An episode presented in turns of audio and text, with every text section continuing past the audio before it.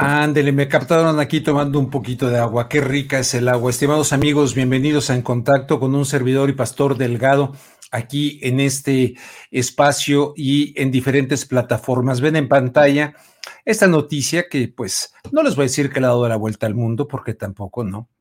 Pero sí, sí está presente. Genaro García Luna fue declarado culpable de cinco cargos allá en los Estados Unidos. Vendrá luego más adelante la sentencia. Y entonces, mientras tanto, los cinco eh, cargos, eh, bueno, voy a saludar primero a Pastor Delgado. Pastor, muy buenas noches. Rubén, buenas noches, un gusto estar aquí en el proyecto Entre Noticias en Contacto. Un abrazo a todos nuestros amigos que se están conectando desde todas las plataformas. Como siempre, pues bueno, les recordamos que estamos en el canal de YouTube, el principal, que es nada más Rubén Luengas, el secundario, que es Rubén Luengas en Contacto, que fue un canal muy útil en su momento, y también en Facebook, en Twitter y por supuesto en las eh, plataformas con cero censura hasta ahora, que son Odyssey y Beca. Así es, este, estimados amigos, bueno, yo, yo recuerdo, vamos a tener a Guadalupe Correa en vivo desde Washington. Guadalupe Correa, además es martes, le correspondía, pero también vamos a hablar acerca de otro tema, este sin duda importante. Eh, claro, algunos echan campanas al vuelo y dicen, wow, Yupi, este es el triunfo de no sé qué y de no sé cuánto, cuando en realidad, pues eh, es un juicio que se le realiza allá en los Estados Unidos. A mí me encantaría cuando tuviéramos la posibilidad de que nosotros juzgáramos a este tipo de delincuentes, a este lobo puesto por Felipe Calderón a cuidar las ovejas. ¿Estará temblando Felipe Calderón, mi querido pastor Delgado? ¿Estará, estará temblando, estará nervioso? ¿Realmente de aquí puede, como lo hicieron hoy en el Palacio Legislativo de San Lázaro, este, mujeres ahí de, de Morena que empezaron a gritar, sigue Calderón o el, siguiente es Calderón o algo así. Bueno, eh, si, hay, si hay elementos reales para que así sea, pero yo lo que iba a preguntarme hace ratito, si ven un programa reciente que por ahí me llega, ¿no? Porque hay que echar ojo de este cuate Alarraqui, estaba con Ricardo Rocha en el programa y prácticamente los dos decían, eh, eh, sobre todo Alarraqui decía que a Genaro García Luna lo iban a declarar no culpable. Y dice, y esto va a ser una, una, una cosa para el de la manera en que él se refiere al observador. Este, eh, ¿qué le pasa a ese cuate? O sea, una cosa es eh, una cosa, ¿verdad? Lo de la cuarta y lo que él quiera y ordena y mande según su, su punto de vista. Y otra cosa es que este tipo prácticamente esté diciendo que no, que lo iban a, declarar no culpable, no inocente, y lo apoya en eso Ricardo Rocha. Me llamó mucho la atención. Bueno, pues es eh, al revés, los que deben de estar ahorita así con, dolor de estómago, debe ser a la Yo no lo conozco personalmente ni pues, eh, nada, ¿no? Eh, Ricardo Rocha, pues sí, me parece un cuate eh, valioso en la historia de los medios de comunicación en México, pero en fin, ahí se fue a meter a esa, a esa cueva donde van ahí Pedrito Ferriz y eh, donde va Beatriz Pajés de la revista Siempre, que va a ser la oradora o, una de las oradoras el próximo domingo. Ahí sí, es otra historia, yo no sé, tienen todo el derecho del mundo, pero ah, ya hacen otra cuestión en el Zócalo por la, el plan B este, eh, electoral, etcétera, ¿no? Pero aquí a Larraqui, pues, eh, señor Carlos, yo no te conozco, ¿no? Eh, hay algunos puntos cuando te escucho por ahí, digo, ah, mira, en eso coincido, porque yo no soy fanático y tal. Pero luego tiene ahí al otro cuate este que fue secretario del trabajo, al de Copelas o Cuello y una mesa y muy, este, muy bien, mi querido pastor. El caso está que eh, culpable, culpable este hombre y lo importante es para mí, para mí, o sea, el tipo va a la cárcel, es todos los vínculos que puedan salir, toda la porquería que pueda salir de este lobo que fue puesto a cuidar a, las ovejas por eh, eh, Felipe el Hermoso, no, Felipe Calderón, quien eh, siempre dice que no, que no, que él no supo se lo vamos a preguntar a, este, a Guadalupe Correa. Eh, pero de las personas que definitivamente son de las primeras que yo escuché y estando en el poder, eh, Genaro García Luna, este, que, luego fue más adelante se los vamos a presentar. Anabel Hernández, sin duda, ¿no? Eh, yo reconozco a quien, y en su momento lo hizo estando Genaro García Luna en el poder, y lo volvió a contar una vez que me hizo favor de invitarme para eh, participar de la presentación de su libro El Llano en Llamas. No, perdón, El Llano en Llamas. No, México en Llamas. México en Llamas en la Feria del Libro en Español de la ciudad de Los Ángeles, California. Y pues este, rescaté hoy un poquito un fragmento de ese video. Este, al ratito, cuando Pastor me ordene, lo ponemos para recordar un poquito las cosas que decía Anabel Hernández. Pero ahí, ahí ya no estaba, creo, ya no estaba este, en el poder, pero estando en el poder, ella dijo cosas muy fuertes y siempre ha dicho de todos, cuando Fox estando en el poder, Calderón estando en el poder, con Peña Nieta estando, eh, Peña Nieto, perdón, se me salió eso de Peña Nieta, no sé por qué. Eh, y ahora también las cosas que dice, eh, también la dice, estando quien está en el poder ahora, ¿no? Rubén, y pues bueno, precisamente a tu pregunta de qué opino, que si Felipe Calderón estará temeroso y demás, eh, lo primero que me quiero preguntar, y, bueno, además yo me sumo a aquellos que a lo mejor erradamente pensábamos que eh, este García Luna iba a ser declarado no culpable, digamos. No digo que inocente, porque es una palabra muy grande, pero digamos no culpable, eh, porque bueno, más o menos hemos visto casos similares en los que de repente funcionarios de este calibre salen bien librados de este asunto, pero ahora que veo el escenario actual donde lo están declarando culpable a García Luna, después de un largo proceso este, que involucra también a todo el sexenio de Felipe Calderón, eh, soy muy mal pensado y quisiera no, no, no pensar así, pero espero que esto no se convierta en una especie de desahogo de, esta sed de justicia que, existe en la sociedad mexicana y que se utilice a, García Luna, que evidentemente es muy culpable, pero que se utilice a él como el único culpable de todo lo que ocurrió en el sexenio de Felipe Calderón y que digan de pronto eh, en la 4T que son muy dados a eso, de querían justicia, pues ahí está, ¿no? Y que, que quede Felipe Calderón por ahí guardado en una alfombra. Ah, ya te capto perfectamente. Muy razonable lo que estás diciendo. Muy, muy razonable. Ya, ya vi por ahí cosas que, eh, que donde, uy, eh, un lambiscón, pero lambiscón, lambiscón, que ya no le van a dar ninguna embajada, hombre, ya no le van a dar la embajada ni relajo, pero se pone ahí, una, no, me, lo, me puse a Telegram a buscar esto de algo que había y había esa, híjole, qué vergüenza, pero en fin, así lo dejamos, la gente no sabe a qué me refiero mejor, ahí muere. Eh, Rubén, y ahora sí ya tenemos aquí preparado esta edición que, bueno, preparaste para, este, para esta emisión precisamente sobre el tema de García Luna. Está muy buena, pónganle mucha atención, la vemos y volvemos. Eh, recordando un poco, ¿no? Yendo un, un viajecito al pasado, así, eh, para darle contexto, para recordar declaraciones. Sí, gracias, Pastor. Vamos a verla. Vamos a verla.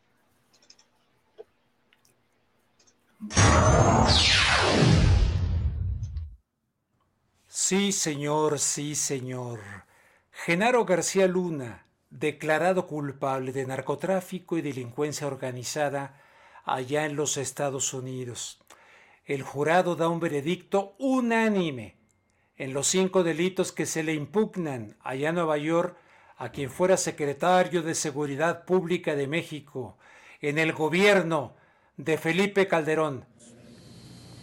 No podemos ni debemos permitir que el crimen pretenda imponer su voluntad y sus reglas perversas, como ahora pretende intervenir en las decisiones de los ciudadanos y en los procesos electorales. El único camino hacia la paz y la libertad de los ciudadanos es encarar con firmeza y con determinación a la delincuencia organizada, hacerle frente hasta derrotarla, porque la lucha contra la inseguridad es precisamente por la defensa de la vida, la integridad y los derechos de los mexicanos. En su intento por controlar territorios, los delincuentes han buscado intimidar no solo a otros criminales y grupos delincuenciales, sino también a las autoridades y a la sociedad, cometiendo una serie de delitos que dañan profundamente a todos. El Gobierno federal, por mi conducto, refrenda su compromiso de actuar con firmeza precisamente para preservar la seguridad de los ciudadanos y la estabilidad de las instituciones. Debemos unir esfuerzos muy por encima de intereses políticos o partidistas. Esta lucha es de todos y en beneficio de todos.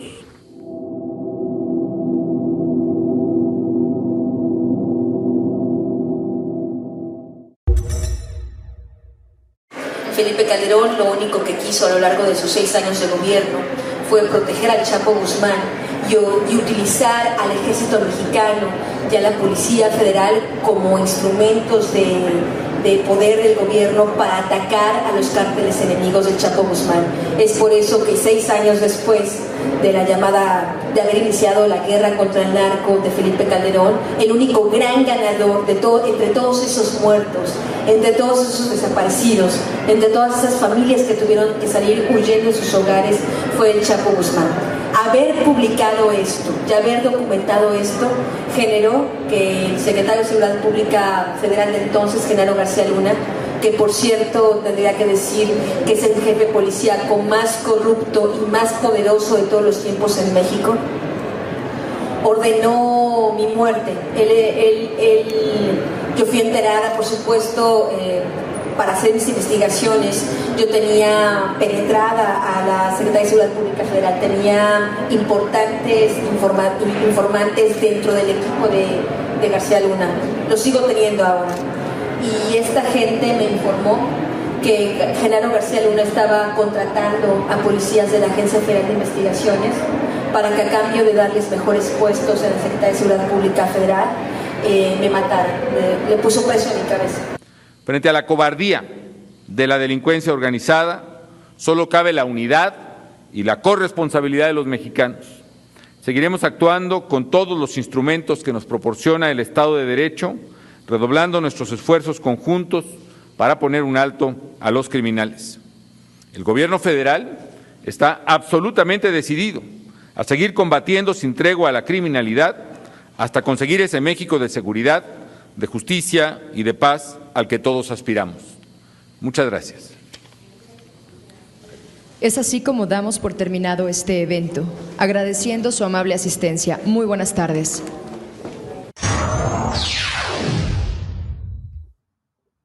Ahí te ves, ahí te ves, este Calderón, ahí te ves. Eh, ¿Qué ha pasado desde entonces? Pasó Peña Nieto, la ley de seguridad nacional de, ah, del 2012, eh, rechazada por eh, los que ahora ocupan el poder en México, rechazada por completo, daban los argumentos que ahora da la oposición de la llamada militarización, el presidente no es militarización, y Cienfuegos, Zapá, por supuesto. Yo tengo una amiga que vive en España que tiene una teoría sobre eso de Cienfuegos, pero uy, si lo digo aquí, se van a escandalizar, van a decir, pero ¿cómo? Este, pero tal vez parte de toda esa, ella vincula esta cosa de la militarización con un arreglo entre México y Estados Unidos a través de Cienfuegos. Obviamente es una especulación, eh, pero, pero, pero eh, digo, hay mucho más de fondo, la sostiene con un análisis. Ojalá que un día lo quisiera comentar. Pastor Delgado, pues un poquito de lo que decía Calderón entonces y un poquito de lo que me dijo, bueno, de lo que dijo públicamente. Fue muy bonita esa presentación de, de Anabel Hernández allá en Los Ángeles, California, su libro, es cuando todavía ella, este, pues yo no sé, yo no sé quién le... Igual así, cosas raras que pasan, ¿no? yo siempre la he respetado, ahí accedí a la presentación del libro, en fin, con mucho gusto estuve, hice este, lo encuentran en el canal, aquí completo, este reportaje en el canal de, ¿cómo lo titulé? Eh, a ver, un momentito.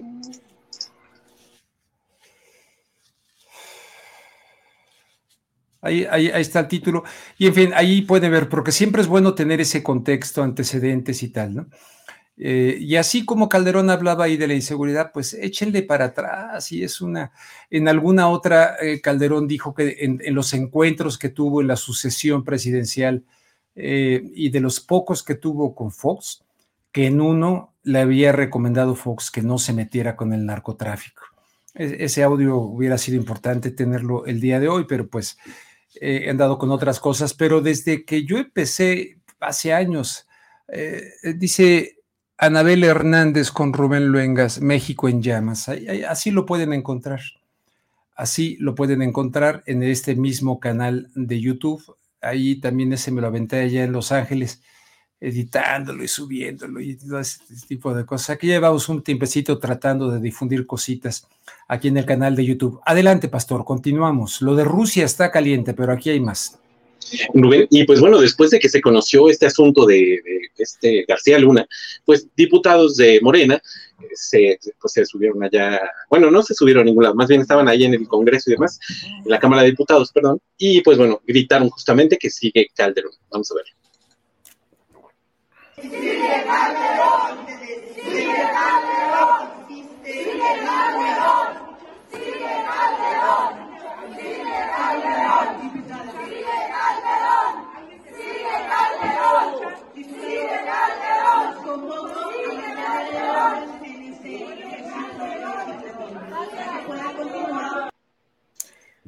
Vamos a ver si sigue Calderón, quien aquí, Anabel, pues ya ven lo que dijo, que lo único que hizo fue estar protegiendo al Chapo Guzmán. Este, yo no entiendo por qué ahora, pues eh, esto antes a los seguidores de las personas que ahora gobiernan, uy, los, les hacía pegar de brincos cuando Anabel hablaba de esa manera. Y ahora que Anabel dice ciertas cosas por ahí, este, pues obviamente ya no, ya no es válido. Entonces, yo creo que no debe ser el principio de la validez para, sino que hay que investigar nosotros, miren, con todo lo que dijo de, de este cuate desde tiempo atrás, todo, ¿verdad? Pues ahora se consuma con este, salvo que fuera eh, un juicio, vaya hasta saber, pero se consuma. Adelante, pastor. Por acá tenemos que Marta Chapa Hernández dice, parece que solo ustedes nos informan sobre el control mundial de la Agenda 2030. Ah, pues no sé si solo nosotros, no. Fíjese que este, ¿cómo se llama? Ezequiel, desde luego Nicolás Moraz, desde luego este, otros, este, hay, hay, hay varios por ahí, este, el español, no, hay varios que están informando sobre ese caballo de Troya este, no, tremendo. Adelante, mi querido pastor, para no, ya ves que luego mi cabeza empiezan a venirme ideas y. Rubén, y agradecer aquí a Jesús Briones que nos envió un apoyo a través del superchat y dice: Hola Rubén y Pastor, me hubiese gustado que cayeran más cabezas, pero creo que AMLO ha hecho lo que más que otros presidentes por la delincuencia. Está bien, respetable a Jesús Briones. En este caso, ¿esto es mérito de Calderón? ¿Esto?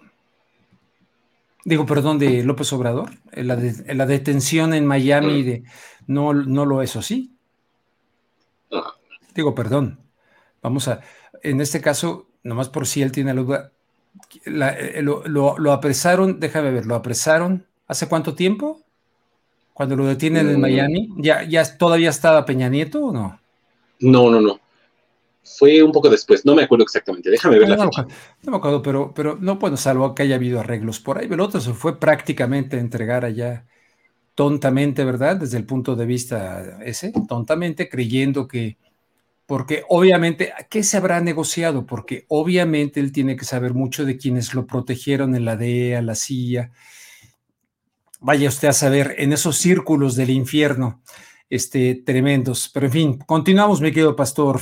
Este, sigue Calderón, sigue Calderón. Bueno, vamos a ver si sigue Calderón o no sigue Calderón. Rubén, y justamente aquí nos están diciendo que lo detuvieron en diciembre del 2019. Justamente andaba yo buscando también ese dato. Del 2019. Eh, entonces ya estaba como presidente este, Andrés Manuel López Obrador, pero ¿de qué manera intervino mm. él para que lo detuvieran? No lo sé. Sí, sería bueno saberlo. Sería bueno saberlo. Bueno, adelante, nada más por la. Rubén, y tenemos también otro video donde eh, también sale Anabel Hernández, donde dice que Felipe Calderón protegió al Chapo durante su sexenio. Vamos a verlo y volvemos.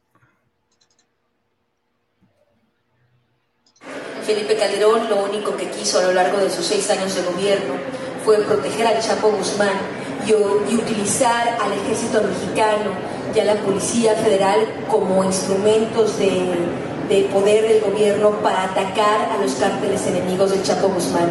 Es por eso que seis años después de la llamada, de haber iniciado la guerra contra el narco de Felipe Calderón, el único gran ganador de todo, entre todos esos muertos, entre todos esos desaparecidos, entre todas esas familias que tuvieron que salir huyendo de sus hogares, fue el Chapo Guzmán haber publicado esto y haber documentado esto generó que el secretario de Seguridad Pública Federal de entonces, Genaro García Luna, que por cierto tendría que decir que es el jefe policíaco más corrupto y más poderoso de todos los tiempos en México, ordenó mi muerte.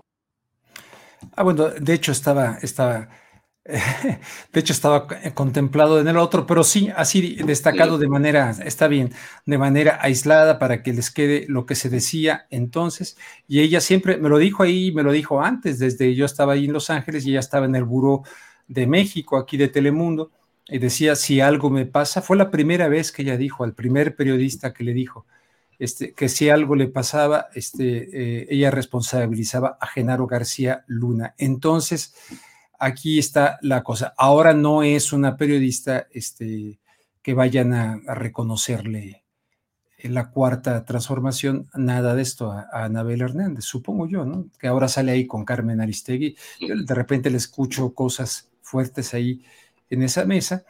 Tal vez cambió, no lo sé, pero es que pues, hay muchos que ven cosas que otros no ven. Rubén, y pues bueno, eh, me, parece que ya del juicio de García Luna y del caso de la sentencia y demás, ya se ha dicho muchísimo en los medios de comunicación. Creo que, bueno, ya con esto cerramos este tema de García Luna, ya tocamos las cosas más importantes, ya escuchamos también la opinión de nuestros amigos. Más adelante vamos a leer otros comentarios. Y resulta, ahora damos un brinco, porque resulta que Putin hizo un discurso bastante interesante, habló sobre varios temas, pero sobre todo tocó algo que se podría decir que ningún presidente ha tocado con respecto a el cómo la élite está llevando una agenda en contra de la infancia. Es muy importante que le pongan atención y si quieres decir algo. Eh, sí, es tremendo discurso. Esto equivale, digamos, al discurso del Estado que guarda la nación en los Estados Unidos, que, por, que, por, cierto fue reciente, ¿no? Hace poquito lo tuvimos con, con el señor Biden. Bueno, esto es algo equivalente a esta situación.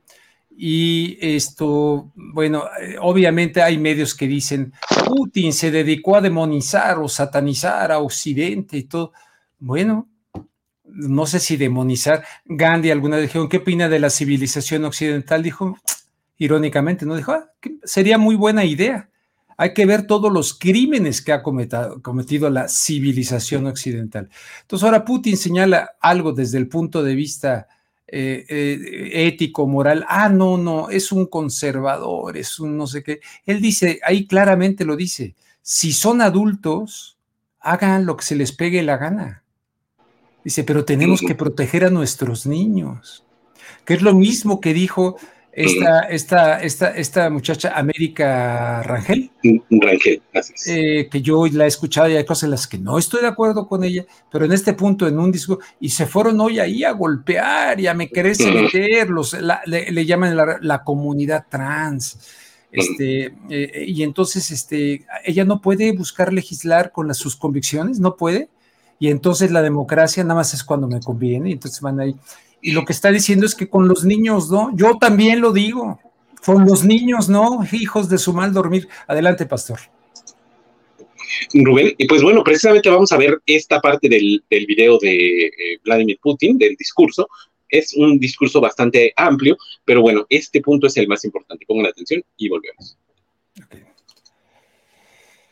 Atacan nuestra cultura, atacan nuestra Iglesia Ortodoxa y otros organismos relacionados con la fe. destruyen las familias. Quieren destruir la identidad. La pedofilia se convierte en una norma de su vida. Y los sacerdotes están obligados a bendecir eh, взрослые люди имеют право жить, как хотят. Мы к этому так и относились в России всегда, к этому будем так относиться. Никто в частную жизнь не вторгается, и мы не собираемся этого делать. no es objeto de no, nuestra influencia. No pensamos controlar la vida privada, pero queremos decir, miren, miren los, las escrituras, las escra sagradas escrituras de todas las religiones. То, что семья – это союз мужчины и женщины. Но и эти una idea clara. La familia es una unión de hombre y mujer. Но и эти священные тексты estos textos sagrados en Но estos вот, momentos как стало известно, англиканская церковь, например, планирует, Por ejemplo, la iglesia рассмотреть идею гендерно-нейтрального Бога. eh, un Dios de género neutro. Sálvame Dios, no saben lo que hacen.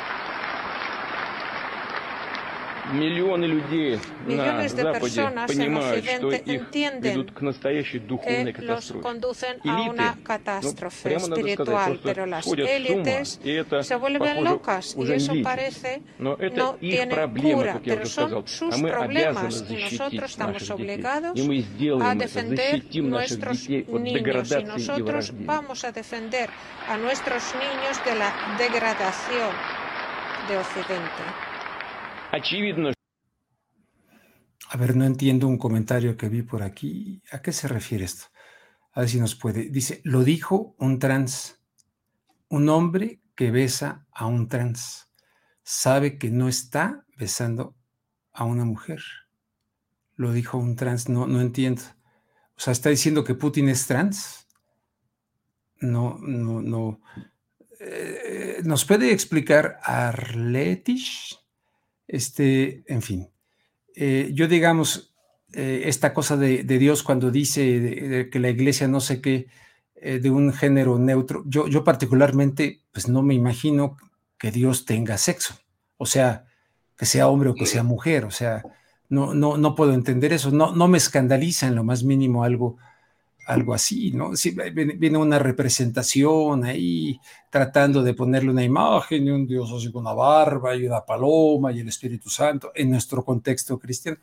Este, eh, no, ahí yo no podría discutirle eso a, Putin y otras cosas, pero de que están con una guerra espiritual, eso es definitivo y que están atentando en contra de la familia, no de ahorita, de mucho tiempo y de muchísima desde hace, eh, metieron, el, eh, yo, recuerdo, no voy a decir la compañera, pero eh, conducíamos un noticiero en el que nos teníamos que levantar a las 3 de la mañana para estar a las 4 de la mañana en la estación y entrar al aire a las 5 de la mañana, pastor. Entrábamos al aire a las 5 de la mañana.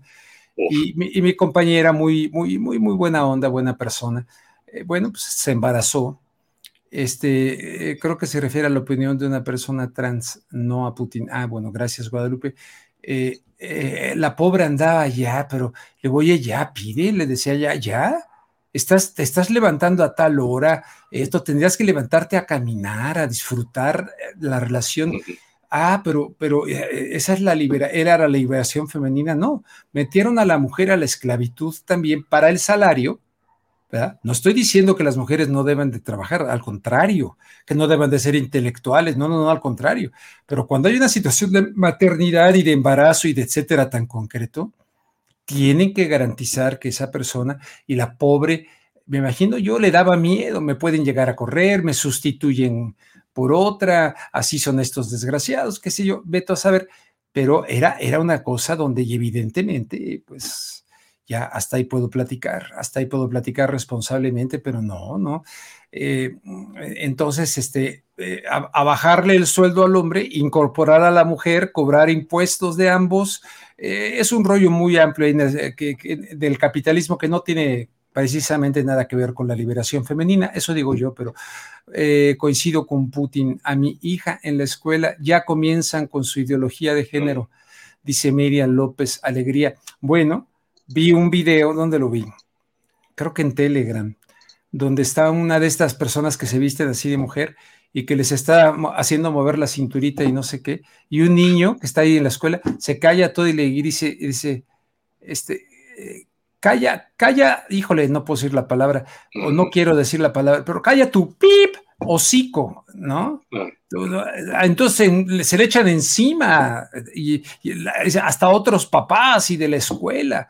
Y la, directora, ¿te quieres ir? Dice, no, zorra, le dice, ¿no? En, inglés, ¿no? obviamente los están manipulando, obviamente es ingeniería social, obviamente hay una guerra en contra de ese concepto de familia. Yo no tengo bronca de que sí de, hecho, creo que debe haber un reconocimiento legal a las relaciones, tal, derechos que sí heredo.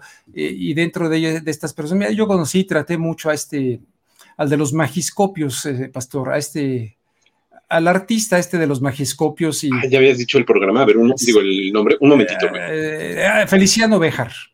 Ah, y Feliciano Bejar con su pareja, y ahí vivían y no se metían con nadie, eh, artistas, a mí me encantaban muchas de, y, su pareja un gringo y todo, y ahí estaban muy tranquilos en su rollo, entre ellos. ¿no? Ninguna bronca. Y si él hubiera querido heredar los magiscopios, debe haber un instrumento legal, me imagino yo, etcétera, ¿no? Este, luego la gente piensa mal, pero de que hay una ingeniería social, que están difundiendo esto. Eh, ve, a ver si al ratito vemos las imágenes que fueron ahí, no sé si querían buscar a esta diputada, a quien no tengo el gusto de conocer, pero la voy a invitar para que dé su punto de vista. Eso es democracia. Y que nos diga, porque yo coincido con ella, con los niños no se metan. Si ya tienes bigote y estás grandote eh, y tal, y ya, ahora resulta que no pueden comprarse una cerveza hasta los 21 años, en el caso de los Estados Unidos, no pueden comprar una cerveza hasta los 21 años, pero sí pueden decidir cambiar, cambiar su sexo. Ah, es, ridículo, es ridículo. Y fueron ahí a alborotar y romper que porque los derechos de la infancia es ingeniería social, es manipulación total. Pero en fin, yo estoy de acuerdo con Putin en mucho de lo que dijo, si es que de veras Putin es eso, porque no vaya a ser eh, una disidencia controlada, o, como cree este, mi, amigo Nicolás Moraz, un poco ahí. Mm. Yo tengo la esperanza de que esto que dijo hoy, porque está pasando, lo estamos viendo. Entonces es una guerra espiritual, no es nada más la de los misiles. Ahora, me preocupa mucho que se salga Putin, si es que verdaderamente se va a salir del tratado nuclear. Ahí sí, ahí sí tenemos que estar temblando todos y estar muy nerviosos todos. Rubén. Y pues bueno, además, eh, tengo una, persona que justamente le llegó a sus manos un nuevo libro de texto que le está llegando allá a las primarias también, que ya definitivamente habla de la, de la ideología de género y todo esto, de este rollo. Y pues en eso no hubo democracia, en eso jamás hubo una consulta y me parece que ahí es donde empieza la simulación de la democracia. Sí, sí, puro cuento la democracia, el poder del pueblo y para el pueblo. Mm. Y por el pueblo, no, está mentira. Uy, ¿qué hice? Eh, eh, nada, Rubén, aquí estás al aire todavía. Así, ah, ah, ah, creo que oprimí una cosa. A ver, aquí estoy, sí. Este, le quise bajar el brillo a la pantalla y. Porque mira, si le subo el brillo, ah, claro. me, veo, me veo brillante. ¿no? pero, pero brillante, sí. Entonces aquí le bajo. Ahí está ya, sale pastor. Rubén, y bueno, eh, justamente algo derivado del asunto que acabamos de escuchar con Putin. No quiere decir que esta persona que vamos a escuchar se haya inspirado en Putin, pero curiosamente, pues bueno, tienen un discurso muy parecido en el sentido de la defensa a la niñez con respecto a pues estas ideologías y ella habla específicamente de la, de la mutilación y demás. Es América ah, Rangel, una legisladora panista. Asústense si quieren, pero escuchen lo que dice, vean a la persona, olvídense de los partidos, como bien lo has dicho, Rubén, y ibas a decir algo, ah, eh, ¿Te refieres a la eh, eh, mutilación genital? Tiene un nombre. Exactamente. se parece a oblación, pero no es oblación. ¿Cómo se llama? Um, ah, a ver, alguien nos va a decir aquí, ¿cómo se llama? No es oblación, oblación es otra cosa, pero es la ablación, oblación. A ver, es, es esta cosa que se sigue haciendo en, en no sé cuántos países, les mutilan a las mujeres su, su, su clítoris, su, eh, porque se supone que de acuerdo con su cultura no pueden tener placer sexual, pero si me lo ayudas a buscar, ablación, ablación, ahí está, Virginia Álvarez, eh, ablación, sí. Eso es ablación, exacto. E, es una, es una cosa tremenda. Entonces, vamos a verlo porque veo que se asoma por acá doña Guadalupe Correa desde Washington. Adelante, pastor. Rápidamente, vamos a verlo y después vamos a ver la reacción de, la, de lo que dijo esta American Angel. Regresamos.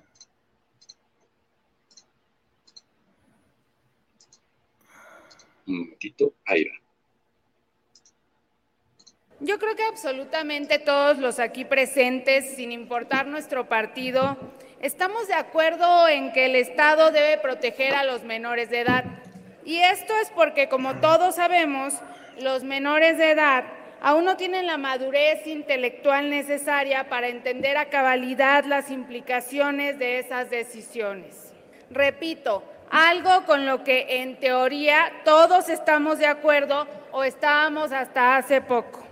Porque a pesar de esto, de unos años para acá, frente a nuestras narices, los activistas de ideología de género lograron que la sociedad viera con normalidad que menores de edad se sometieran a tratamientos hormonales y cirugías para cambiar el sexo o reasignar el género tratamientos hormonales que en la mayoría de los casos los hará dependientes a los fármacos por el resto de sus vidas.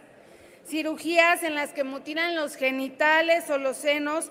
Resulta pues incomprensible que se prohíba que un menor de edad tome una cerveza, fume un cigarro, pueda votar, que ese mismo menor de edad sí pueda tomarse un cóctel de hormonas, algunas con efectos secundarios graves e irreversibles.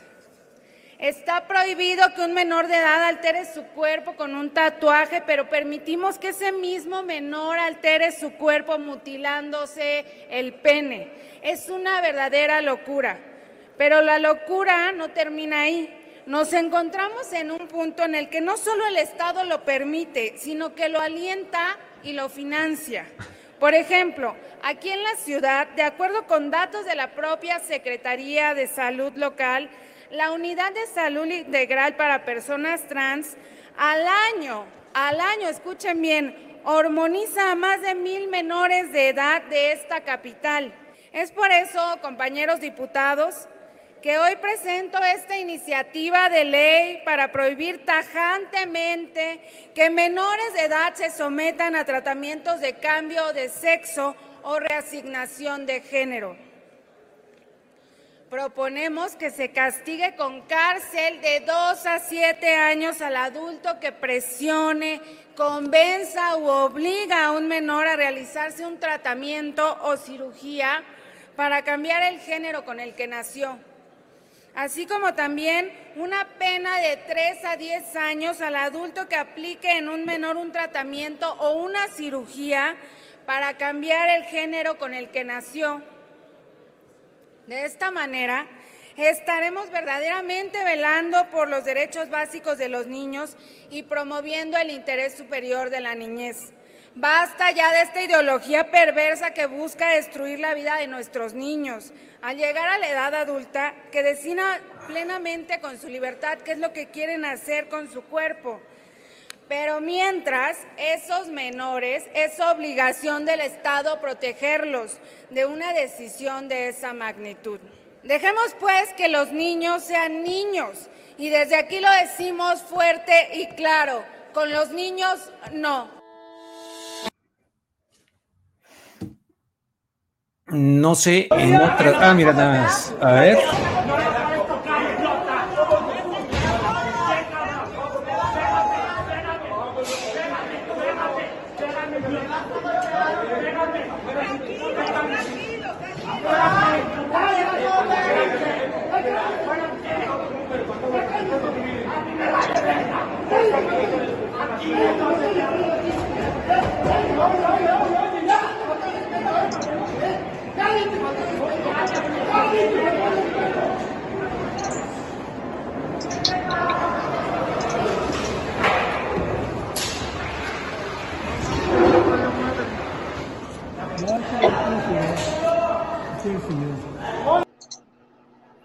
O sea que imagínense que un día, eh, pues yo ya mis hijos están grandes, pero un día en una escuela y yo expreso mi opinión y dicen, no, ese hay que quemarlo en leña verde. La, Inquisición o, lo que sea. No, o sea, a ver que no tiene derecho ella como diputada. Yo estoy total, o sea, un día van a decir como periodista, ya ven, ¿cómo tenía razón el psicofante? Es un, siempre he pensado en esto así. Yo respeto la, pero con los niños no. ¿Cómo es posible lo que cita ahí ella? Yo lo citaba en Estados Unidos con el tema de la guerra. Tiene a los 21 años, hasta los 21 puede comprar una cerveza, pero antes sí lo pueden mandar a la guerra. A la guerra, vámonos, pero ah, no puedes beber una cerveza porque, uy, bueno, lo mismo. Y tenemos una gente seria que estudia estas cuestiones y hay tremendos problemas, gente que se arrepiente, gente, hay, hay tremenda problemática aquí. Qué bueno que haya una voz. Ah, no, pero hay que ir ahí a, buscarla para golpearla o qué? ¿Qué, eso es democracia? No, por favor, Pastor Delgado. Y, sabes qué es lo curioso, Rubén? Estas personas que llegaron ahí a incitar la violencia en este recinto hablan de que los que odian son los otros y ellos son los que están irrumpiendo con violencia. Ah, no, sí, sí, los que odian son los otros, en fin, eh, sí, qué barbaridad. No, hay que proteger a los mm. niños. Bravo por ella en este punto, no conozco otros de ella. Bravo por el señor Putin, quitaría yo algunas por ahí. Eso de que, bueno, sí, ¿no? yo no veo un dios ni, ni masculino ni femenino, yo creo que tiene ahí, eh, y otras cositas por ahí de las que dijo Putin pero evidentemente, esencialmente, el tema de esta cosa espiritual y de la familia, y de lo, se, ve, pero se ve, por supuesto, y con toda esta bola de psicópatas, eh, eh, el Harari y todos estos que nos quieren llevar al transhumanismo y tal, en fin. Veo que ya está Guadalupe Correa desde hace un ratito, espero que no se moleste de que hayamos comentado un, un poquito, mi querida Guadalupe Correa, por acá. Hola, ¿cómo están? Este, muy contenta de estar aquí. No sé qué me pasa, porque se ve tan feo. se, ve, se ve oscurón, oscurón, sí, vamos a súbele, súbele a tu a tu pantalla. Ah, mira, mira. Ahí va, ¿eh? ¿Sí se ve mejor? Hágase la luz y la luz se hizo. ya se hizo la luz. Se hizo la luz. Ese, ese, ese yo de chavo me lo contaban como un chiste, un chiste tonto, ¿no? Que eh, hágase la. Ah, ¿cómo era la cosa? Ah, que un perro se había hecho pipí en un poste de luz. Y ya se fue el perro. Entonces alguien pasaba y dice, mira, hágase la luz. Y la luz se hizo. qué baboso, qué baboso. No, no, no, para nada. Son chistes sanos de, la infancia. Guadalupe Correa, ¿por dónde quieres empezar, Guadalupe? Ya te escuché en la octava, venía yo en el auto y te venía yo escuchando, ya no pude escuchar tu conclusión este, Qué bueno, con, no te hubiera gustado muy probablemente. Ah, no, ¿qué dijiste? A ver, estuvo antes Jesús Lemus en, en, en, la radio y luego entraste tú del tema de Genaro. Muy interesante, ¿no? Como que, como que le gusta ponerle mucha salsa a los tacos, ¿no? Bueno, quién sabe, no sé. Ah, pues no, no escuché todo. Más, nada más él decía del periodismo, esto demuestra que el periodismo eh, que hacemos es este buenísimo, confíen en sus periodistas, todo, porque ya ven, resultó culpable. Este, bueno, yo salvo a la Raki y, ¿cómo se llama este? Eh, ay, este, ¿cómo se llama? El otro pastor que dije que, esto, que estaba ahí, Ricardo Rocha, ellos decían que lo iban a, a, a decir no, no culpable no, obviamente no, o sea, ya estaba todo preparado. Ya estaba todo, yo, en lo que yo ya estaba todo cantado. Por, favor, por favor, por favor. Ah, mira, qué padre que coincidimos. Que conste que no nos pusimos de acuerdo. No, supuesto que no, ya estaba todo preparado, o sea, realmente el Departamento de Justicia no se iba a aventar a, organizar un juicio tan mal hecho, pero igualmente un juicio, si, si se hubiera este, declarado inocente. O sea, realmente hubiera sido ellos mismos darse un, un, este, un balazo en, la pie, en el pie, o sea, era imposible que lo hubieran declarado inocente. Aunque, eh, aunque en realidad el trabajo que hizo la Fiscalía de los Estados Unidos, los, los fiscales, fue, fue pobre, fue, fue tremendo. Mm, ellos decían que, que ellos estaban, que tenían que retrasar el juicio y lo hicieron dos veces. Una, porque tenían tantas pruebas que estaban este, estaban reflejadas en un casi un millón de hojas de pruebas. Después, cinco mil grabaciones, este, también con, con, con, audios, ¿no? ¿Y dónde estuvieron? ¿Dónde nos lo mostraron? Simplemente fue una serie de testimonios de testigos cooperantes o testigos protegidos que fueron, este, pues, que eran criminales confesos, que han mentido, que han violado, que han que han hecho todas unas, que han cometido una serie de, delitos y finalmente, este, pues por eso, por, por la repetición de los testimonios, que algunos de ellos me parecieron francamente muy, este, pues muy amarillistas, ¿no? No sé qué tanto podríamos creer en la voz de alguien que, que, que está, que ha hecho todas estas cosas, aunque bueno, eso ya lo hemos tenido esta discusión ya se ha tenido en muchísimos otros espacios, Rubén, pero, pero básicamente pues se decidió en base a lo que escogieron los fiscales, a testigos cooperantes o testigos protegidos que también están pidiendo o están trabajando de alguna forma para bajar sus penas. Independientemente de eso, se dice que, y sí ha pasado, ¿no? La gente más allegada al PAN, a los gobiernos pasados, que periodistas este, que se les llamaba chayoteros, porque ahora ya no se sabe quién es el que están recibiendo el chayote, ¿no? El chayote lo recibían anteriormente y eran los periodistas chayoteros, este, pero ahora eh, el chayote pues se da a partir de, la, este, de esta administración. Pero bueno, independientemente de eso, se dice que este, bueno, las personas más allegadas a los gobiernos anteriores están queriéndole lavar la cara a Genaro García Luna al pedir más pruebas. Yo como analista de un tema que conozco, eh, de un caso que conozco bastante bien, inclusive coescribí un libro, Las cinco vías de Genaro García Luna, con una persona que, con la que ya no, no, no tenemos relación. Tony, eh, Tony, Tony, y que de hecho escribiste, ¿no? Eh, hace, hace una semana, eh, un, bueno, este, se envió una nota en tu portal sobre, sobre el tema de, de, Samuel García, ¿no? Y su invitación al Baker Institute. personajes muy interesantes han, viajado, han, han, han, visitado ese lugar, inclusive Genaro García Luna.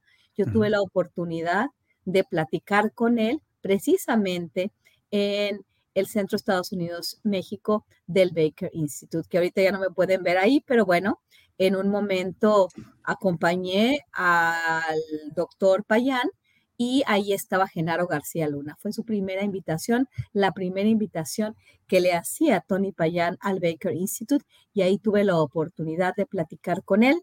Eh, tuvimos la oportunidad de platicar con él porque somos coautores y escribimos este libro, que me parece interesante porque no, no, es, no, no se trata de quererle lavar la cara, simplemente se trata de un testimonio de cómo él se percibía a sí mismo antes de ser arrestado en, en la ciudad de Dallas, en Texas, antes de, del juicio, obviamente, y cuando él se sentía muy bien, cuando él estaba aplicando para este, tener la nacionalidad estadounidense, ya tenía una green card, ya había estudiado una maestría en una universidad del estado de Florida, ya también había fundado una empresa llamada GLAC, García Luna Asello, me imagino, no sé por qué se llamaba Black, GLAC, y este, había, se sentía una persona que ya había pasado por el servicio público y ya se sentía un intelectual de la seguridad, ya estaba este, vendiendo sus productos, digamos, un índice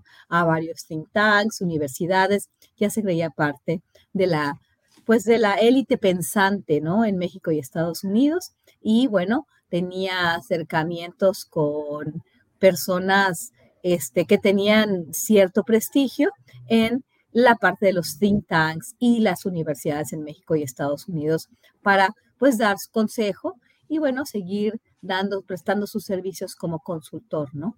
Él nos dijo también, y fue interesante, ¿no? Eh, que, que él tenía algunos socios como José Rodríguez, que fue un agente de la Agencia Central de Inteligencia de la CIA. Él hablaba muy bien de los estadounidenses, estaba muy contento por la colaboración que había tenido con los estadounidenses.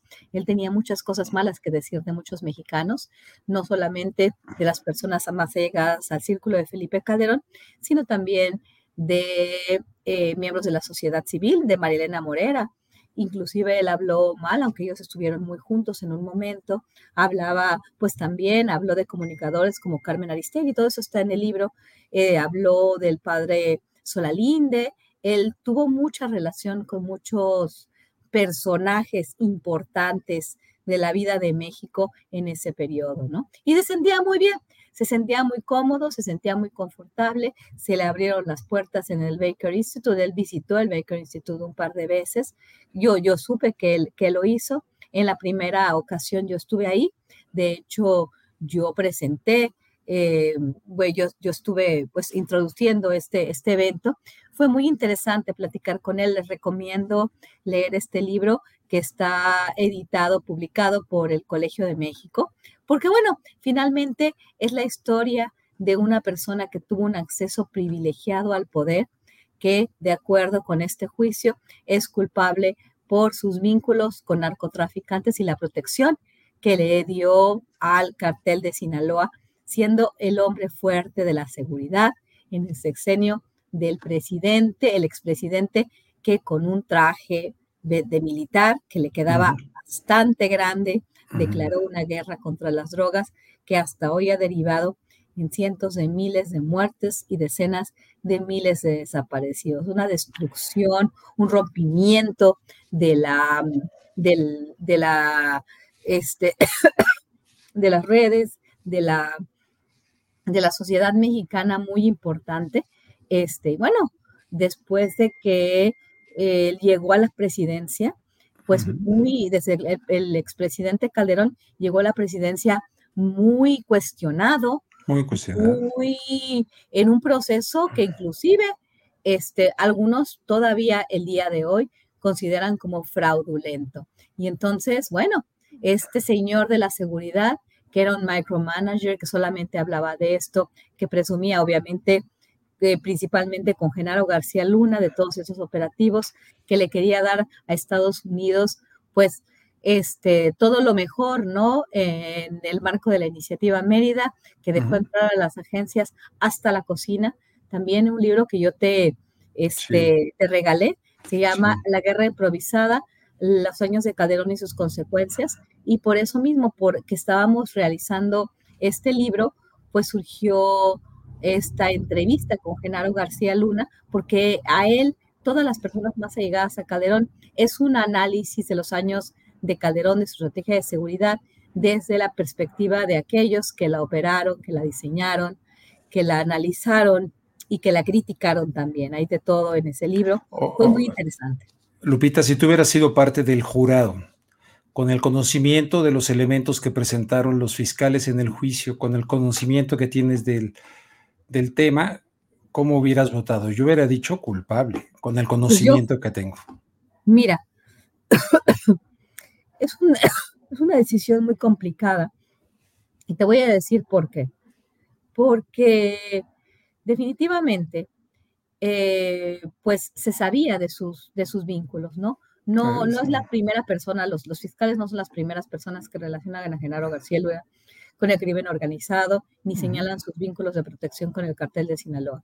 Ya personas anteriormente, el general Tomás Ángeles de Aguajare, la señora periodista Anabel Hernández, que tiene pues bastantes problemas, ¿no? De, de, pues de falta de muestra de evidencia, siempre ha tenido bastantes problemas en sus análisis, así los veo yo. Eh, falta también de, de, proveer evidencia, esto es, me dijo, eh, yo lo sé por esta fuente, y bueno, también este testimonio en los señores del narco, al parecer, pues no fue producto necesariamente de una investigación personal y propia de ella, sino de algunas filtraciones, ¿no? Y se dice que Tomás Ángeles Aguajare también estuvo en contacto con Anabel Hernández. No sé cuánto se dijo, pero bueno, esto coincide.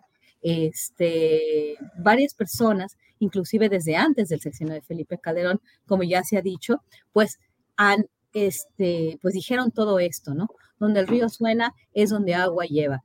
El problema es realmente en esta falta de presentación de estas pruebas materiales que los estadounidenses que trabajaron de forma tan cercana con él por seis años, tan cercana, porque él era como su empleado, él hablaba de ellos como si ellos fueran sus amigos, del tipazo de, John Philly y, y todo, o sea, los, los, este, los, los embajadores, sus amigos de la DEA, del FBI, realmente esta aspiración que también este, Felipe Calderón, Genaro García Luna, ¿no? Esta aspiración del mexicanito, ¿no? Que le quiere dar gusto siempre al estadounidense, que se le pone de tapete, que los deja entrar, que les opera su estrategia como ellos quieren y que se sienten muy orgullosos de que los tratan bien y finalmente, pues no ganan ningún respeto y finalmente están en el baño de, los acusados, ¿no? Es muy triste esta...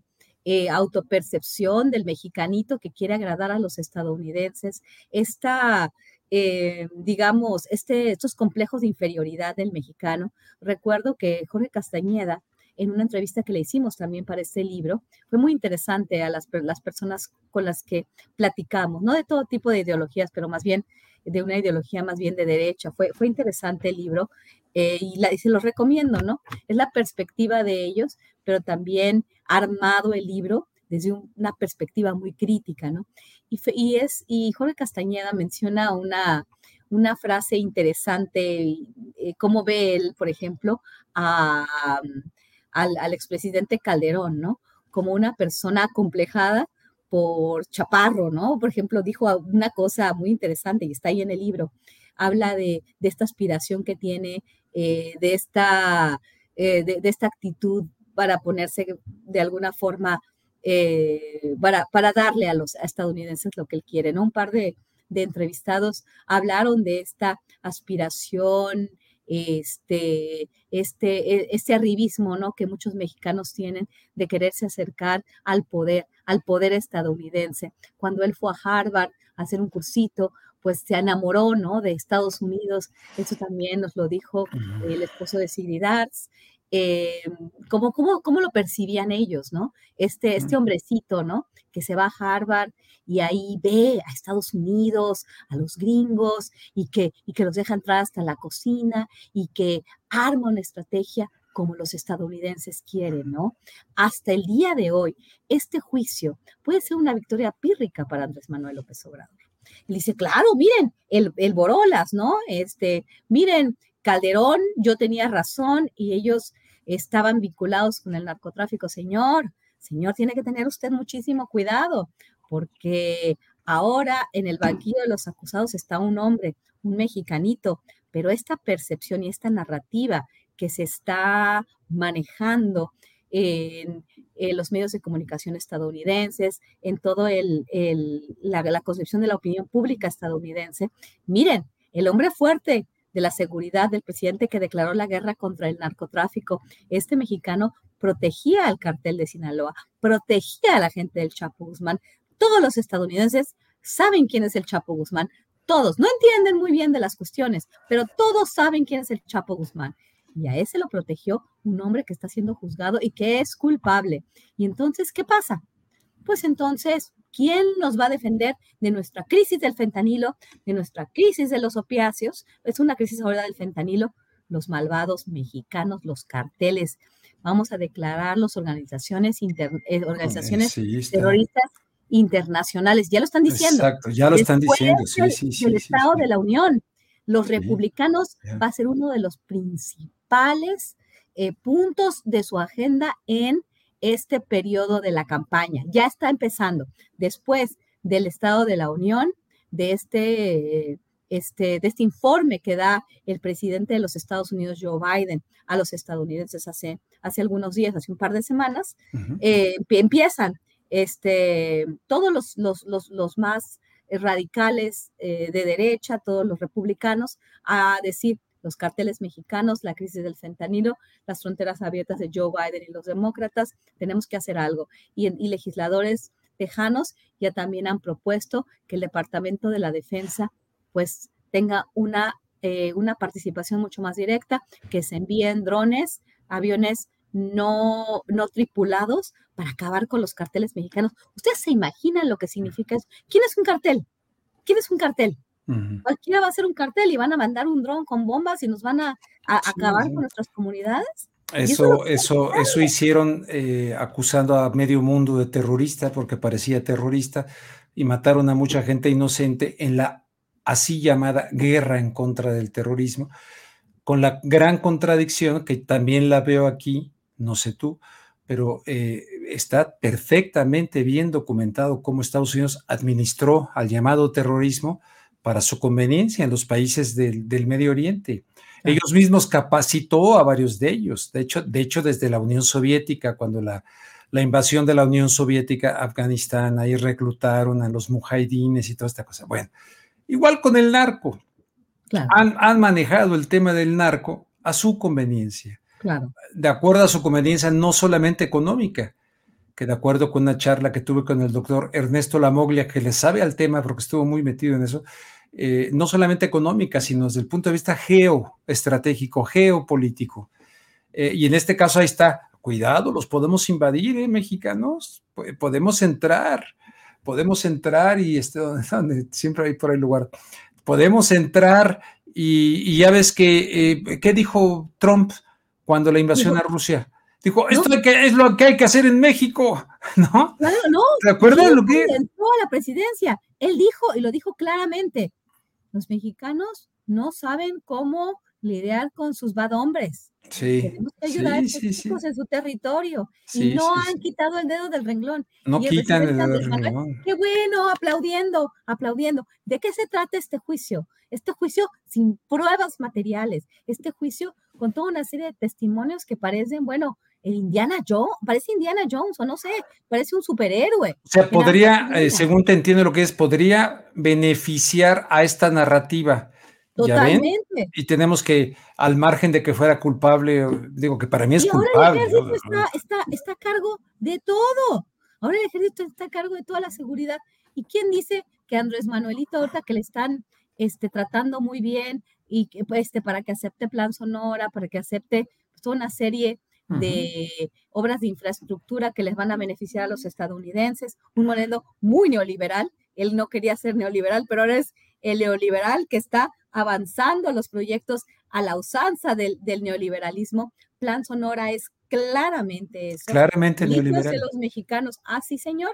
Sí, con estas public-private partnerships, con todas estas asociaciones público-privadas, donde realmente luego los privados se lo llevan todo y estamos viendo Plan Sonora, y estoy haciendo un estudio punto por punto de lo que implica Plan Sonora, lo que podría implicar para nosotros volvernos, como siempre, un país maquilador de energías renovables en la transición para ellos. Y nosotros nos vamos a endeudar con ellos. Es, una, es un atraco tremendo y eso lo está aceptando el gobierno de izquierda, el gobierno soberanista, nacionalista, y bueno, con el, con el, con el, con las Fuerzas Armadas. Ya con lo de Guacamaya Leaks, ya se generó toda una narrativa, y después de lo de Yotzinapa, de que el ejército, que fue un crimen de Estado y el ejército mexicano es el culpable y está vinculado con el crimen organizado. Señor, cuando usted salga del gobierno, vamos a ver qué es lo que va a suceder. Ya saben que lo que quisieron hacer con Cienfuegos también fue lo mismo. Llegó, con lo que llegaron ahí, su familia, muy contentos, iban a ir a Disneylandia. Bueno, no sé si a Disneylandia, pero fue en el aeropuerto de llegó ahí a Los Ángeles. Y también, señor, pero si yo, ustedes me dieron premios, yo soy, yo soy el general Cienfuegos. Pero si yo soy el general Cienfuegos. pero ahí, ahí hubo una negociación de algo que no sabemos, porque después de eso se acelera la militarización acá. Eh, Estados Unidos va a necesitar al ejército mexicano para que le cuiden sus fronteras y para que le cuiden sus empresas. Sus empresas en un mundo tripolar. Vamos a hacer el patio trasero militarizado para proteger. Nosotros somos el muro entre China, Estados Unidos y, perdón, entre China, Rusia y Estados Unidos. El muro y la mano de obra barata, el, el, quitar aquello a los chinos, la sustitución de importaciones, bueno, vamos a ver eso. Pero este... ¿eh? Lo de litio, lo de litio. Se, se, saca a los, a los chinos de la ecuación y dicen, ay, sí, el litio es de los mexicanos. Con este señor este, eh, ¿cómo se llama? Pablo, Pablo Daniel Tadei, ¿ya lo oyeron hablar? ¿Ya lo oyeron hablar? Fíjate que yo no, fíjate que yo no lo he escuchado hablar. No, por favor, escúchenlo hablar, por favor. Eh, yo creo que el Itiomex va a ser lo que, lo que su cabeza representa. Cuando escuchen a Pablo Daniel Tadei hablar sobre el litio MX, perdón, no es litio MX, litio MX, escucharlo hablar, escucharlo sus, sus, ideas sobre la paraestatal, nos vamos a pensar a, a, hacia dónde hacia dónde nos dirigimos, ¿no? Oye, alguien que me recuerde los, los estos de la RAND Corporation, Rubén recuerde los ensayos de la RAND Corporation sobre la balcanización de México. Por supuesto que lo tienen visualizado. Por supuesto lo tienen visualizado esta RAND Corporation que fue de la cual eh, sacó eh, de Pentagon Papers este Daniel este, Ellsberg, ¿no? Este, yo una vez te digo que ahí en Santa Mónica hay una de esta de Rand Corporation en California, les dije a mis hijos, eh, miren, ahorita tal vez no lo estaban chiquitos, no lo entienda, pero este edificio es muy importante. bueno, esto que me está diciendo aquí este, esta persona. No, claro, o sea, estamos ahorita en un punto en el cual este, la 4T Morena está muy contenta, ya nos acabamos, pulverizamos a la, a la, a la, a la oposición, como en Tamaulipas. ¡Qué bueno! Tamaulipas es el ejemplo de Estado. ¿Cómo se atreve el presidente a decir esa, es, esa enorme? Por la, por la elección esta del senador con el, J, el JR, un oportunista panista que tiene fotos con Margarita Zavala, que tiene fotos con el señor Madero, un, el cuñado de cabeza de vaca. ¿Qué hicieron un pacto? ¿O qué? ¿Qué hicieron un pacto? ¿Qué le sabe cabeza de vaca Andrés Manuel López Obrador? Que le torció la manita y ahorita el señor está feliz tomándose sus margaritas ahí en el otro lado de la frontera. ¿Y quién lo busca? Nadie. Y el señor Andrés Manuel apoyando al señor eh, Tibio, este, Américo Villarreal, que este, tiene todo el apoyo del presidente. Y este señor JR, que, que, que utilizó los recursos del bienestar, distribuyó programas sociales, utilizó esos, saludó con sombrero ajeno, se volvió popular y ahora este, pues se gana un espacio en el Congreso de la Unión. Me parece tremendo, la verdad, me parece tremendo esta gran farsa. Y bueno, quién sabe qué les vaya a pasar, porque ahorita están muy contentos pulverizando a la oposición, pero ¿qué les va a pasar después a ellos? ¿Cómo van a juzgar a sus militares? Este, las ONGs y los estadounidenses cuando llegue el momento. Entonces, una victoria pírrica del presidente Andrés Manuel López Obrador, porque se trata de que el patio trasero sea el patio de los malos, de los mugrosos. No, hay quien ya lo está difundiendo como es una victoria de la cuarta transformación. Pero de la cuarta transformación. así lo dije, ¿sabes quién lo puso así? El psicofante, porque me llegó por ahí.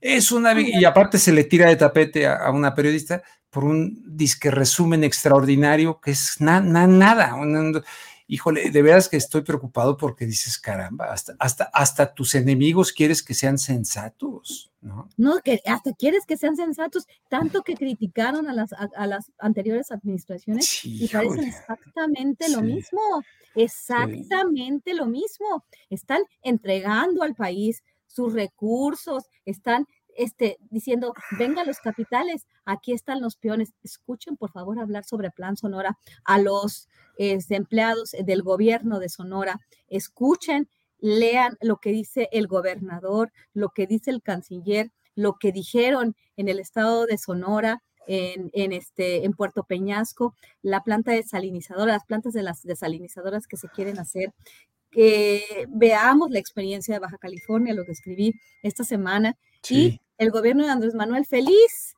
haciendo, dejando hacer, dejando pasar, no dándonos información de los planes que supuestamente se tienen.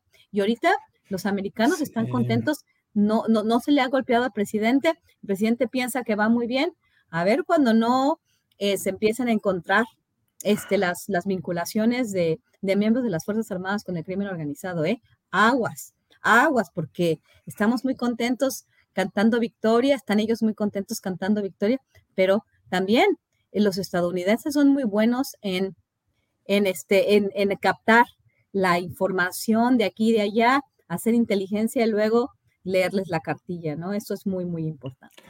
Este, Guadalupe Correa, ¿qué tan grave es esto? Guerra en Ucrania. ¿Qué es el Tratado de Armas Nucleares Nuevo START?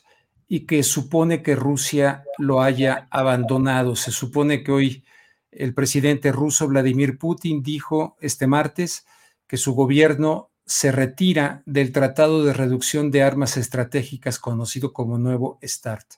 Se trata del último acuerdo de armas nucleares que quedaba entre Rusia y Estados Unidos y que fue eh, eh, prorrogado por cinco años en 2021. Esto en el contexto, eh, en el contexto de un discurso donde esta sería la parte, digamos, para el mundo que francamente te para los pelos de punta por el potencial ah, que hice aquí. Eh, ¿Ya se fue, se fue Guadalupe Pastor? Eh, Rubén, no la veo conectada, parece que sí. Ah, qué caray. Bueno, porque les estaba yo diciendo de lo que dijo Putin el día de hoy, vamos a ver si se conecta nuevamente. Este, y luego le quería preguntar ya de la parte esta de una guerra espiritual, eh, que, de hecho creo que sí lo puedo poner acá, una nota que puse en rubenluengas.com. Déjame ponerla aquí, pastor. Aquí está. Este, a ver, para, para ver un poquito en lo, que, en lo que se puede volver a conectar eh, Guadalupe. Esto, estimados amigos, es muy, muy, muy, muy importante este, presentar, entonces detener pantalla. Y voy aquí a presentar eh, y compartir pantalla. Y nos vamos tendidos como bandidos para acá arriba. Putin advierte, aquí está. Este, esto está publicado en rubenluengas.com. Aquí está, rubenluengas.com. No sé por qué me sale así, pastor. Me quita las fotos de aquí. No, no entiendo. Pero en fin, Putin advierte a Occidente sobre el envío de armas de largo alcance a Ucrania Sin embargo, usted no escucha este encabezado ahorita en, ah, sino que el otro que les mostré, pero no escucha este. No, no, no ven, eh, es la manipulación de la información y es, él está advirtiendo de este envío, dice el presidente de Rusia, Vladimir Putin, anunció este martes que cuenta eh, que cuantas más armas de largo alcance suministre Occidente a Ucrania, más tendrá su país que alejar la amenaza de sus fronteras. Me parece lógico. ¿Quién puede estar en contra de esto? O, no sé, denme algún. ¿Cuántos este, más sistemas occidentales de largo alcance se suministren a Ucrania? Más nos veremos obligados a alejar la amenaza de nuestras fronteras, dijo Putin durante su discurso presidencial a la Asamblea Federal. Putin reiteró que Rusia no lucha contra el pueblo ucraniano, sino eh, en contra de élites que sirven a los intereses de terceros países y argumentó que Rusia no ha comenzado la guerra, sino que ha utilizado la fuerza para poner fin al conflicto. Bueno, este punto de vista pues, no se escucha en los medios. Yo estuve escuchando y varios programas. Luego dice, el presidente ruso criticó las reformas de Occidente relacionadas con la vida familiar, o sea, todo esto de la onda de género, de esto de operarlos, todo esto de lo que escuchamos antes, y señaló que millones de personas en Occidente entienden, en Occidente entienden, sí, yo digo que sí, que están siendo conducidas a una verdadera catástrofe espiritual. Ah, no, no, no, ya el conservador de Putin me pusieron por ahí. En este sentido, Putin recalcó que las élites simplemente se están volviendo locas y parece que esto ya no es tratable. Bueno, si de veras Putin tiene esta convicción, yo lo apoyo en esto, más que no, no en el tema de guerras, no, no, no, pero en esto sí. El discurso presidencial es uno de los principales eventos políticos, bla, bla, bla. Las élites occidentales se convirtieron en un símbolo de la mentira total. Es cierto, las élites, eh, la cosa está que él anduvo ahí también dándole la mano ahí al Klaus Schwab y todo, pero todos estos de las élites ahora, sin principio, son despectivas eh, con la propia población de sus países, los engañan cínicamente sobre la búsqueda de la paz, sobre la adhesión a las resoluciones de la ONU, sobre Donbass. Esto declaró el presidente. Este, y a ver, aquí les voy a poner, aquí este tiene, eh, tiene, lo, lo, puedo hacer, bueno, ahí va, tiene para traducir. Occidente no le importa por quién apuesta para luchar contra nosotros, contra Rusia. Lo principal es luchar contra nosotros, contra nuestro país. Eso significa que se puede utilizar a cualquiera, y lo hemos visto. Se puede utilizar a terroristas, a neonazis, o incluso al diablo, Dios me perdone, siempre y cuando cumplan con su voluntad, si van como armas contra Rusia. Incluso el diablo, me llama tanto la atención Putin dijo que hasta ahora en Ucrania solo han utilizado unos músicos y no a toda la orquesta. Gracias, Elmer.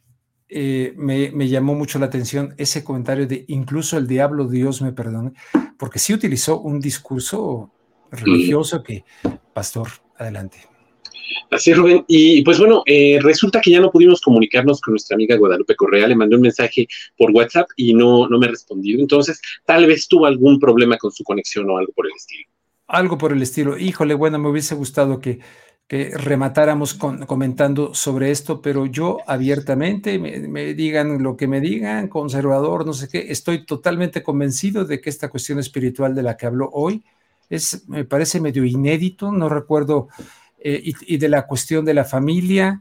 Este, en algunas partes, ¿no? yo, yo, estoy perfectamente, repito, como conocí a aquella pareja y, y, otras personas, eh, pero híjole, si, si en los Estados Unidos soy testigo de cómo muchas personas fueron a pasar a los foster centers con familias, hay familias, familias este, bueno, y resulta que a esos chicos que se los quitaron por alguna babosada muchas veces a otras familias y los fueron a mandar a fosters, ahí fueron violados, ahí fueron no sé qué, no sé cuánto. Esto ocurre entre heterosexuales, entre, entre el ser humano y dentro de cualquier género y preferencia sexual habrá moral y ética.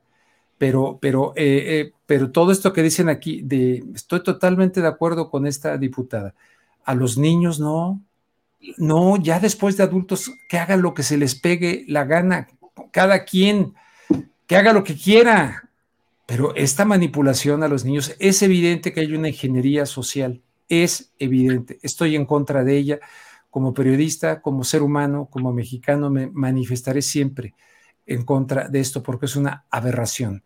Y el hecho de que aquí mencione Putin esto en el contexto de este informe, pues me abriría la esperanza de que ojalá fuera un dique este cuate, ojalá y no vaya a ser parte de lo mismo, una disidencia controlada y que como muchos creen, no lo sé, la verdad es que no lo sé, no sé. ¿Qué opinará la gente de eso, nuestros amigos? Rubén, pues bueno, por ahí teníamos varios, eh, varios eh, comentarios sobre Putin. Hay opiniones divididas, definitivamente. Ah, eh, bueno, aquí tenemos una. aquí lo que yo veo es que un riesgo de guerra mundial salvo que estén todos de acuerdo y estén jugando con nosotros, porque parece ser que las élites nos quieren mantener permanentemente aterrorizadas, permanentemente asustadas. Es, muy, ¿no? Eh, eh, por acá, a ver, aquí hay un comentario de, Muga777. Eh, Putin solo defendió los territorios que se querían independizar. Pues sí, eso es verdad también, pero en fin, no sé. Pastor, ¿me decías? Eh, pues bueno, precisamente viendo el chat, hay opiniones divididas, hay personas que, bueno, y no digo que no fundamentados, sí hay fundamentos por ahí, eh, gente que duda de Putin, hay gente que, eh, por ejemplo, nuestra amiga Vicky Jiménez, y hay otros que, bueno, sí le están comprando el discurso. ¿Cuál es la verdad? Pues quién sabe. Pues quién sabe, pues sí. Putin siempre se ha expresado en contra de la ideología de género. Este discurso no es nuevo. O sea, el de, ese fue el de hoy, ¿no, Guadalupe? Pero lo ha dicho antes. Lo que pasa está que, que, antes era de, medios que yo no sabía si la traducción era correcta y aquí sí me quedó claro que sí.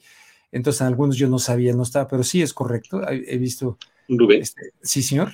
Que sí hubo muchos discursos falsificados, o sea, sí los ha habido, pero también en otras ocasiones se ha referido al tema, aunque esta es la primera vez que lo hace de tal manera tan clara como en este discurso.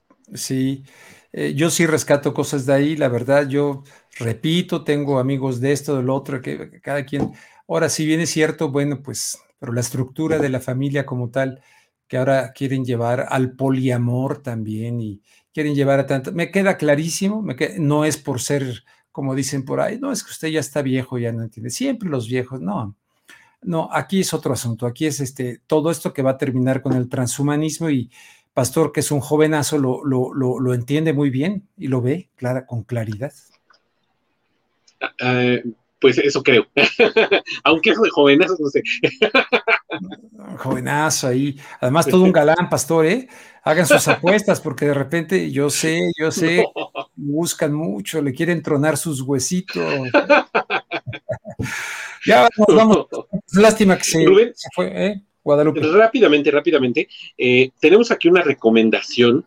Este, nuestro amigo Jesús Escobar Tobar en su canal de YouTube subió, pues bueno, su más reciente edición, también acercándose a lo del tema de García Luna. Pues bueno, visiten su canal, ahí está, y pues bueno, denle like y demás. A ver, pues pone tantito para ver. a, ver, a, ver, a ver, Don Jesús Escobar Tobar. de una condena anunciada. ¿Qué tal? ¿Cómo están amigos y amigas de esta comunidad? Como siempre, un gusto, como siempre, un placer que nos acompañen.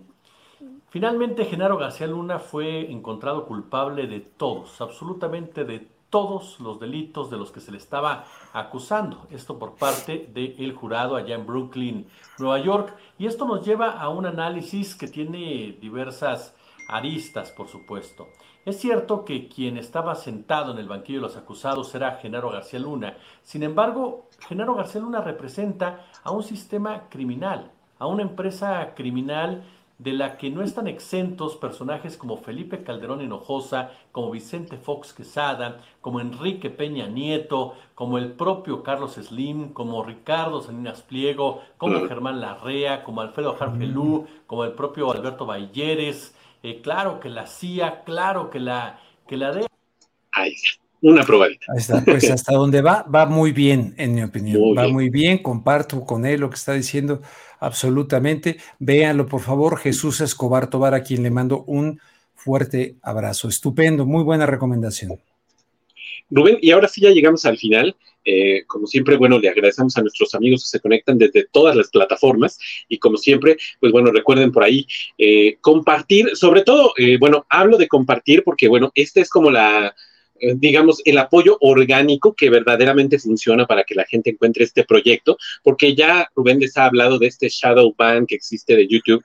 Y pues bueno, el like ayuda, pero ayuda hacia nosotros. Nosotros nos sirve saber que a ustedes les está gustando, porque en esencia, si existe, si existe un shadow ban, el like no cumple la función para la que está hecho, pero si ustedes lo comparten con sus amigos, eso sí nos funciona.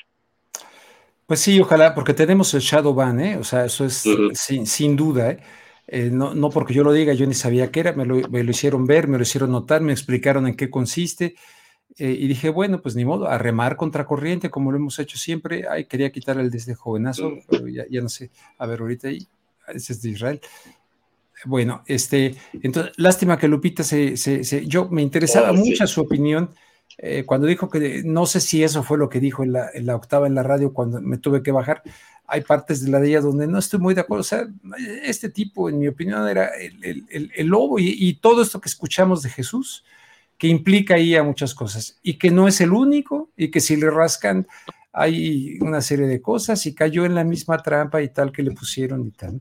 Ahora que lo van a utilizar allá, como decía Lupita, para el tema de que eh, pues sin duda, sí, ellos siempre se han encargado de eso, de eh, los mexicanos, y, sí, hi, nice, oh, amigos, oh, jaja, ese tipo de cosas, pero en el fondo me refiero al poder, ¿eh? no me refiero a la sociedad mexicana, este, no me refiero a la gente estadounidense, quiero decir. Hay, gente padrísima, gente consciente, gente de, otro, de, otro, de otro nivel. Pero a nivel del poder, uff, y, desgraciadamente, pues no sé, no sé qué opinen quienes nos escuchan y que vivan allá y todo, pero este, al margen aquí de todo esto de la inseguridad y lo que ustedes ordenan acá, yo, yo me siento más vital acá en México que allá en, este, en Estados Unidos desde el punto de vista de la sociedad. Este, muy, muy complicado para mí el tema de la, de la sociedad, de hacer amistades, de sí haces, pero muy superficiales son epidérmicas las amistades. Bueno, acá, acá casi, casi también, ¿eh? Casi, casi también ya por ahí va, ¿no? Pastor, salvo algunas así como Pastor que siempre está fiel y, al pie del cañón. Justísimo siempre. Acá que te, te, consta, ¿no? ¿Te acuerdas de eh, oh. amistades? Hijo, qué, qué, qué, qué bajeza. Pero sale, Pastor, pues ya nos vamos, mano. Rubén, y rápidamente nada más agradecer, porque bueno, los tuvimos en pantalla durante el programa, pero agradecer en lista y así de corrido a nuestros amigos que nos han enviado su apoyo a través del superchat, a nuestra amiga Vicky Jiménez que nos envía eh, un super sticker a través del superchat, a Jesús Briones que dice, hola Rubén y Pastor, me hubiese gustado que cayeran más cabezas, pero creo que AMLO ha hecho lo que más que otros presidentes. Bueno, eso ya lo leímos. Eh, también a Irma Coronado que nos deja super sticker. Y del programa pasado, eh, Félix Gallardo, nuestro amigo, que bueno, a modo de ironía, dice, ya no se resistan al transhumanismo, es el futuro de la humanidad, un paso gigante de la humanidad. Bueno, lo pone en ironía y JMS, JMS, así se pone en, YouTube, dice, señor Luengas, me gustaría que tuvieran una entrevista con Jesús López, López Almejo, esto ya lo habíamos comentado la vez ah, pasada, y ahí queda. Muy bien, oigan, rápidamente, así, en algo que no tiene nada que ver con estos temas, nada que ver. Eh, pero la verdad me, me, da mucha pena de este JJ Macías, este jugador que yo lo, yo lo veía en el León jugar. ¿Qué, qué manera de jugar? Dije, se va a llegar a la, selección, va a ser un crack. Eh, tremendo potencial ahí en el León, en el León, cuando estaba ahí con este.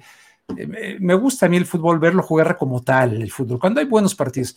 Y ese León de Ambriz jugaba eh, de maravilla, había unos partidazos, ¿no? Bueno, pues resulta que ya ven que se regresó a Chivas, en Chivas no sé qué pasó, se lo llevaron de ahí a, España, eh, Michel se lo llevó a España, no sé qué pasó, se regresó, regresó a Chivas, se lesionó y no sé cuánto tiempo ha estado fuera y ahora que estaba entrenando hace poco, vámonos, otra lesión. Y creo que se va a tardar, que dicen que hasta un año en regresar a las canchas.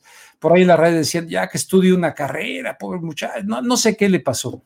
Pero de veras que es una pena, no siento que se le haga mucha justicia eh, pero claro, no ha podido, no cuajó en su retorno a Chivas. Y eso lo digo nada más eh, humanamente, ¿no? El drama JJ Macías.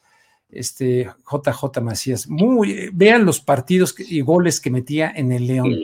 Yo dije, este cuate va a llegar lejos. Y es una lástima que no.